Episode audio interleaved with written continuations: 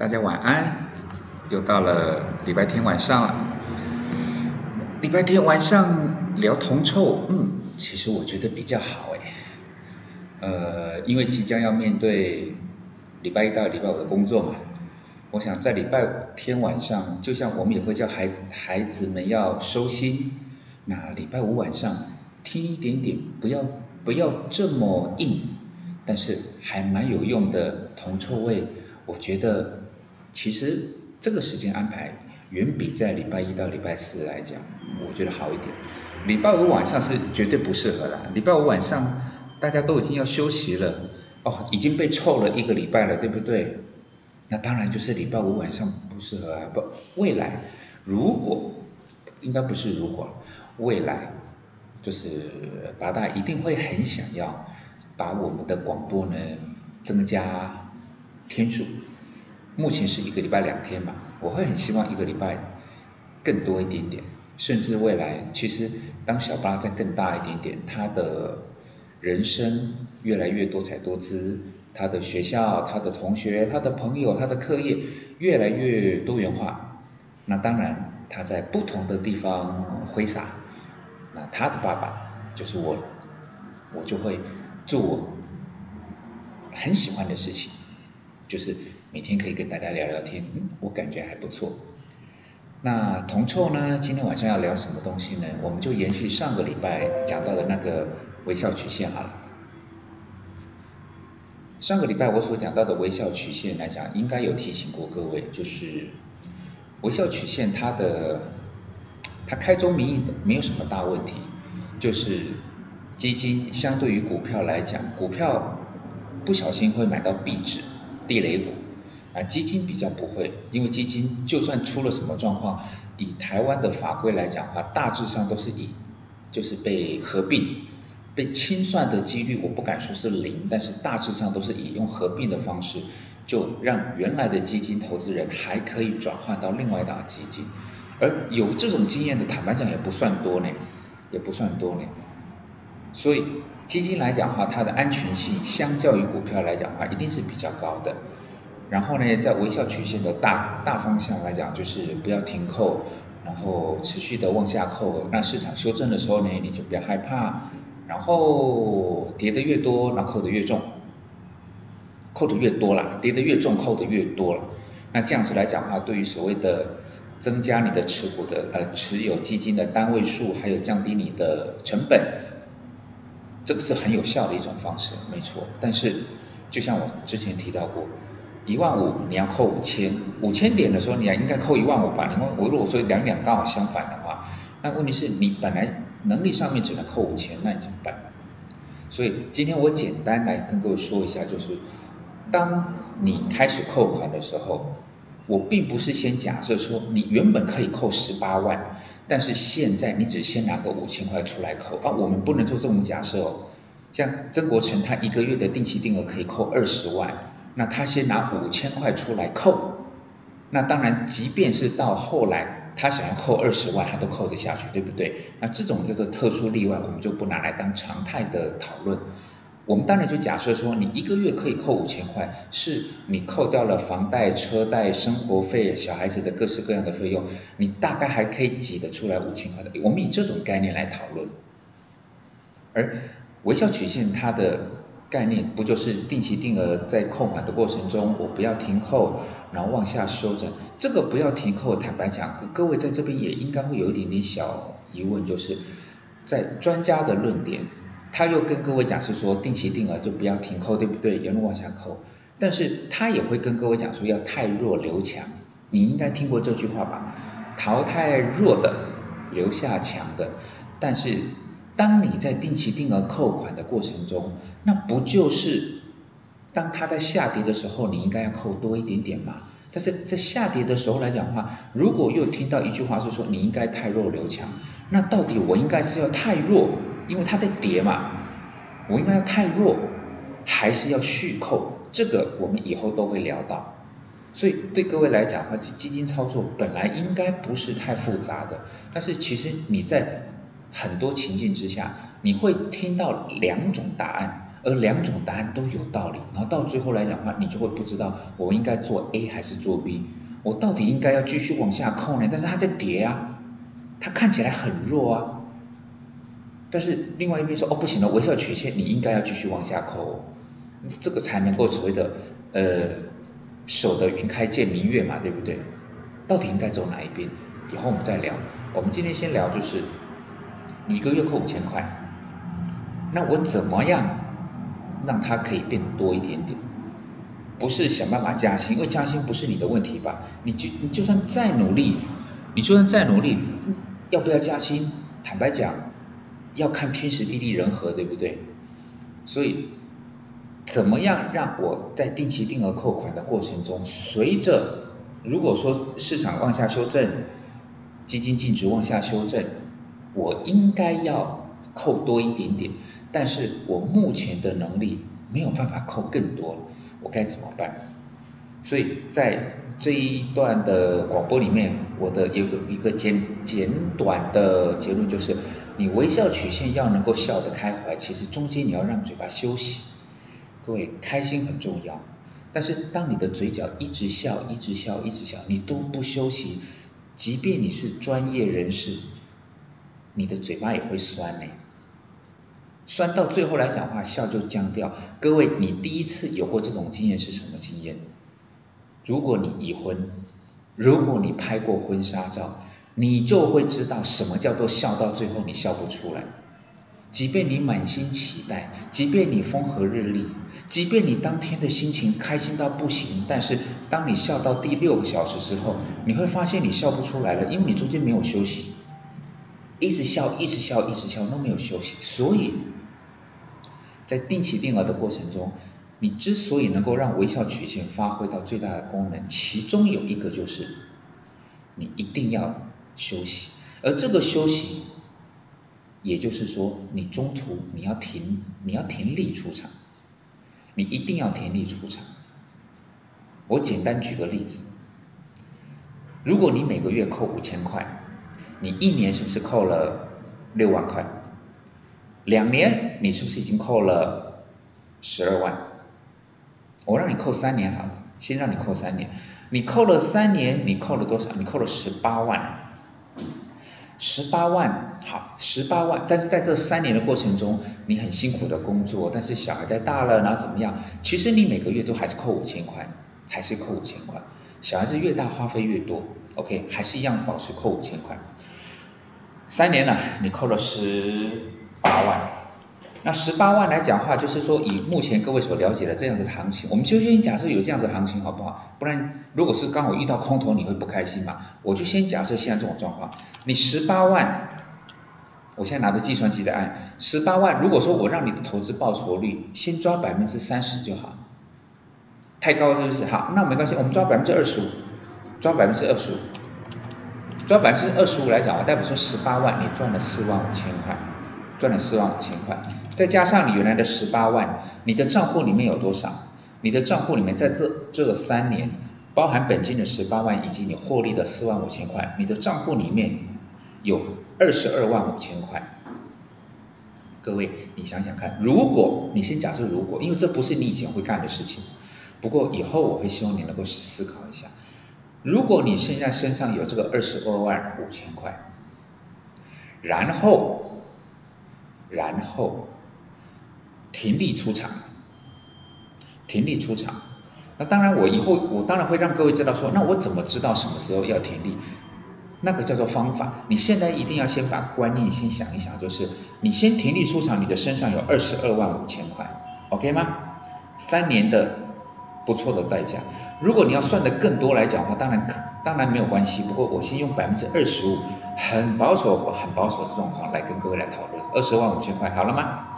然后呢，记得微笑曲线，你的嘴巴要休息，但是休息之后你还会不会再继续笑？因为你照还是要拍，对不对？还在开心中嘛。所以定期定额你停利出来之后，记得停利的当下，这个就是很关键的点哦。我我猜想你大概没有听过这种观点，就是当你定期定额停利的当下，就是你重新开始扣款的日子了。要要再讲要要再讲一遍吗？当你定期定额停利赎回的当下，就是你再次定期定额开始扣款的时间点。也就是说，我们所谓的休息，不是让你休息个两个月、休息个半年，而是休息的意思，只是要你停利出场，把刚刚算出来的那个二十二万五千块，你先把它拿出来，放在袋子里面。哦，不是放在你的袋子里面，不是拿去花，不是拿去用，不是拿来当做所谓的紧急动那个支配金，不是，这个是你投资专用的钱。你现在有没有发现，你每个月依然只能在薪水没有变的情况之下，你依然只能扣款五千块，但是你身上多了二十二万五千块，这个二十二万五千块能干什么用？之前你一定不会拿出来用，为什么？因为之前还在账户里面，没有赎回的情况之下，你还是这个样子。但是各位想想看，当你在停利的过程中，拿回了一笔钱，拿回了二十万，然后你继续开始扣款，无论你是扣同一档，还是在挑别的基金，总之你就是在继续扣款。在继续扣款的当下来讲的话，各位，当你在停利过程中，是不是代表说至少市场是在往上走？往上走的时候来讲的话，你停利，OK，停利。然后既然在往上走的时候来讲的话，那我还是先假设你重新开始扣款，你每个月先扣五千块。然后呢，终究有一天，市场它会会不会开始进入到微笑曲线的开始往下？就微笑曲线要重新画，对不对？重新画的过程中，是不是有可能开始先由上往下，到了一阵子之后才会再由下往上？那个才叫微笑。那当你开始又重新扣款的时候，哎，刚刚好又遇到所谓的由上往下的过程中，各位，你有没有发现你的另外一个口袋有多了二十万五千块？你的起扣点假设依然还是扣五千块，那我们不是说在基金净值在市场向下修正的时候，你可以越跌扣越多吗？原本你做得到吗？原本你做不到，为什么？因为原本的那个二十二万五千块，它在你的账里面。他没有办法拿出来用，他没有办法拿出来用。但是当现在你把它拿出来了，你不是拿去花掉，你拿出来放在一个专用的投资基金口袋里面，五千块开始扣，第一个月扣五千，第一个月扣五千，到了第三个月，哎，发现，哎呦，股股市下来了，市场下来了，基金净值下来了，原本你也是只能扣五千，对不对？但是你发现，哎，不是哦。我现在身上有多了二十二万五千块，二十万二万五千块，即便我每个月，各位，即便我每个月只多扣一千块，每个月多扣一千块来讲话，我可以扣多少？我可以扣两百二十五个月，两百二十五个月是多少？十八年呢？我每个月多一千块，我还可以多扣十八年，不会增加我的负担，对不对？有没有感觉它的好用了？所以当。市场在下呃向下修正的时候，你可以增加投资的金额，而不是因为你加薪。你把你原本落袋为安的那个二十万五千块开始扣。如果运气好，各位你一定要听清楚哦。如果运气好，刚刚好进入到所谓的往下修正的那一段，你就会发现，原本我只能扣五千。原本我那个二十二万五我没有赎回的情况之下，原本的百分之二十五的投资报酬率，随着市场往下修正，它开始变少了。从本来账面上获利二十五趴，到变成是正二十趴，到变正十五趴，到变五趴，到变变变亏了。然后你又再告诉自己说啊没有关系啦，这个定期定额就是这样子，就是拼未来嘛。各位，这个观念你一定要改。二十二万五，你要先拿出来。当市场往下修正的时候，第一个，你不会有那种纸上富贵的感觉。虽然二十五趴也没有叫什么富跟贵了，不过曾经又消失了。那种感觉，坦白讲，那个叫做自我欺骗。看得到的拿不到，这个对我来讲，那个叫做自我欺骗。更遑论，它明明可以有更好的用途。刚刚不是已经开始了吗？从本来也只能五千五千往下扣。然后在市场修正、净值修正，的过程中，我发现我可以扣多一点点，而且不用跟人家要钱呢。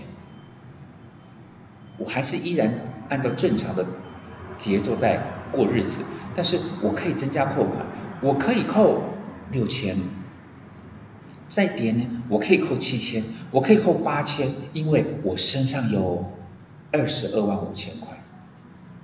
二十万五千，二十二万五千块来讲话，随着市场真的在往下修正来讲的话，各位，当所谓的台股真的从一万五修正到五千点，你在过程中是不是需要加码？对，你知道需要加码，你知道需要利用修正的过程中，在增加投资的金额，能够扩大单位数。能够增加你的累积的，哦，能够扩大，增加你的部位嘛，降低你的成本，你都知道。但是以前你没那个能力，现在有了，因为你多了二十万，二十二万五千块，所以真的到了台股，不小心真的摸到了五千点、六千点，你可以扣一万呢，你可以扣一万五哎，为什么？因为有啊，因为你那个二十二万五你已经拿在手上了，你可以做充分的运用。各位，这个才叫做投资。投资的本质是不是钱滚钱？原本那个二十二万五千块，你放在账里面，你没有把它领出来，没有把它活化，它从本来在账上它是一个正，到整个市场多空一定会循环，循环的过程中，市场跌了，基金跌了，你原本在账面上面看到的那个二十几甚甚至是三十几趴的获利。会随着多空循环，如果真的步入了空头，它会不会归零？会不会变成负的？对，它变负的已经够糟糕了，对不对？但是最糟糕的是，那笔资金已经没有所谓的充分运用的活化价值。因此，当你把它领出来，随着市场净值在修正的过程中，你的身上有足够的资金。去做这样子的运用，而这样子的运用才叫做用钱滚钱，才叫做你把你的资金活化到最大的价值。可想而知，如果真的碰上了所谓的微笑循环的左呃微笑曲线的左半边，市场在下跌，你不停扣，而且你还越跌越加码，而越跌越加码所需要的资金，你早就已经准备好。而这样子的一个配置，是不是比较有机会让你的资金发挥到效用最大？那个二十二万五，它可以让你在行情修正的过程中买到更多的基金单位，降低更大幅度的基金成本。最终我们在赎回的时候，不就是用看你的身上累积到了多少的单位数？乘以你当时赎回的基金的净值吗，所以怎么样利用在微笑曲线过程中累积足够大的单位数，会是个很大的关键。而足够大的单位数，不就是需要用资金吗？但是当你每个月都是一样五千五千五千扣，各位可以想象得到，一万五你也扣五千，五千点你也扣五千，加加起来你的平均成本是多少？一万五。五千嘛，五千点你也是五千，那你的平均成本是多少啊？不就是一万点？你的平均成本在一万点，那当行情已经跌到了五千，你再从五千要再涨回一万点，是不是要再涨一倍？指数要涨一倍。但是如果说你一万五的时候你扣五千，如果在五千点的时候来讲话，你扣的不只是五千，你扣的是一万或是一万五呢？甚至扣到两万块呢？你的成本是不是非常非常？这个数学各位可以去按一下，按一下电计算机，你就会知道说，你一万五千点的时候，如果说你扣的扣款的金额是五千块，到了五千点的时候来讲话，你身上有钱，你扣的金额比较大，你的成本是不是比较接近五千点那个位置？也许是六千多，也许是六接近七千点，而且你的单位数是很多的。因为你原本只有扣五千嘛，五千块换到的单位数跟我一万五千块，甚至甚至是两万块所换到的单位数，那当然是在不同的档次啊。因此，微笑曲线它能够发挥价值，大概念没有什么问题，就是不要停扣，越跌越扣，大概是这两个。不过在不要停扣跟越跌越扣的情况之下，怎么样让你的投资，怎么样让你的资金能够借由这种方式发挥到最大的价值，产生比你预期还要好的效果？记得微笑曲线中间要休息一下，休息的方式就是一定要停扣，一定要获利，而获利出场之后就是下一次起扣的时间点，了解吗？这个概念我希望可以各位可以更清楚，更清楚之后来讲话，那当然我们就会开始去介绍，那我怎么知道什么时候要停扣，什么时候要停扣？对呀，因为我不会嘛，我必须先假设，我如果是基金的投资人，那不就是因为说我不太会看这些有的没的，我也没有那么多时间看，那我怎么知道？我怎么知道哎什么印度要停口？我怎么知道巴西要停口？我都没概念，对不对？你会有的，因为有一个很简单的方式，你就会知道什么样子的状况该停口，而这个状况呢？跟你是读文科、理科还是法商学院都不一样，你只要会看数字就可以。那个东西就叫做月 K D。下个礼拜我们再跟各位讲什么叫做月 K D。不不不不是不是不是黑猪肉的那个 D 哦，是英文数字 K and D。下个礼拜再让各位去理。去听听看这个月 K D 的概念跟意义是什么呢？今天简单的就先跟各位分享到这个部分。其实我还是很想让各位知道，就是说，在铜臭的这个范围里面，它的领域很广。哦，我不是只会讲，不不会，不是只跟各位聊基金。当然你说股票、定存、汇率。包括理财啦，这些东西都一定会聊到，只不过因为我们开了一个头，然后我就顺便把它讲下去。甚至，呃，如果各位有想要聊的，你希望把它再跟你聊什么？你可以在我的 FB 上面，就是用私讯嘛，因为我知道各位都都都都喜欢用那个闪电那个私讯，就是你可以在那个私讯上面留留言，我就会知道。因为我们现在用的这种叫做。网络广播，网络广播来讲的话，根据助理跟我讲，是说好像大家听归听，但是没有办法在上面留言嘛。那如果说你有想要我跟各位分享的一些，无论是文青还是铜臭，你想要跟我聊什么，你想听我聊什么，你就在我的 FB 上面留言就可以了。那我 FB 来讲，你只要去来 FB 上面去搜寻叫做超马巴拉剑巴拉，你就会找到，因为。会会有这种称号的，因为不多嘛，他只有我一个人了，就超马巴拉剑巴拉，那你就会看到我的 FB，然后你就可以留言，留言之后来讲话，那我就哦这个这个可以，因为已经有陆陆续续有很多人在在留言了，尤其是在文青那边，哦文青那边来讲话，其实有些有有些大大们的留言会听起来啊，他的故事的确嗯需要聊一聊。那当然，同错也是喽。所以欢迎各位能够在听的过程中呢，除了能够思考一下，想想说，嗯嗯，八大讲的虽然是我从来没有听过的一种概念，不过好像比较切乎实际。对呀，我每个月真的只能扣五千块呀。那你说到未来，你要我怎么样变得可以扣到一万五，甚至扣到两万块？我又不能去抢，对不对？怎么样把多出来的那个部分，接近于无中生有的跑出来呢？原来是这个样子，希望各位也能够有这样子的想法喽。今天晚上我们就先聊到这边，下个礼拜我们就在延续跟各位讲什么叫做微笑曲线中途休息的讯号月 K D。下个礼拜见，拜拜。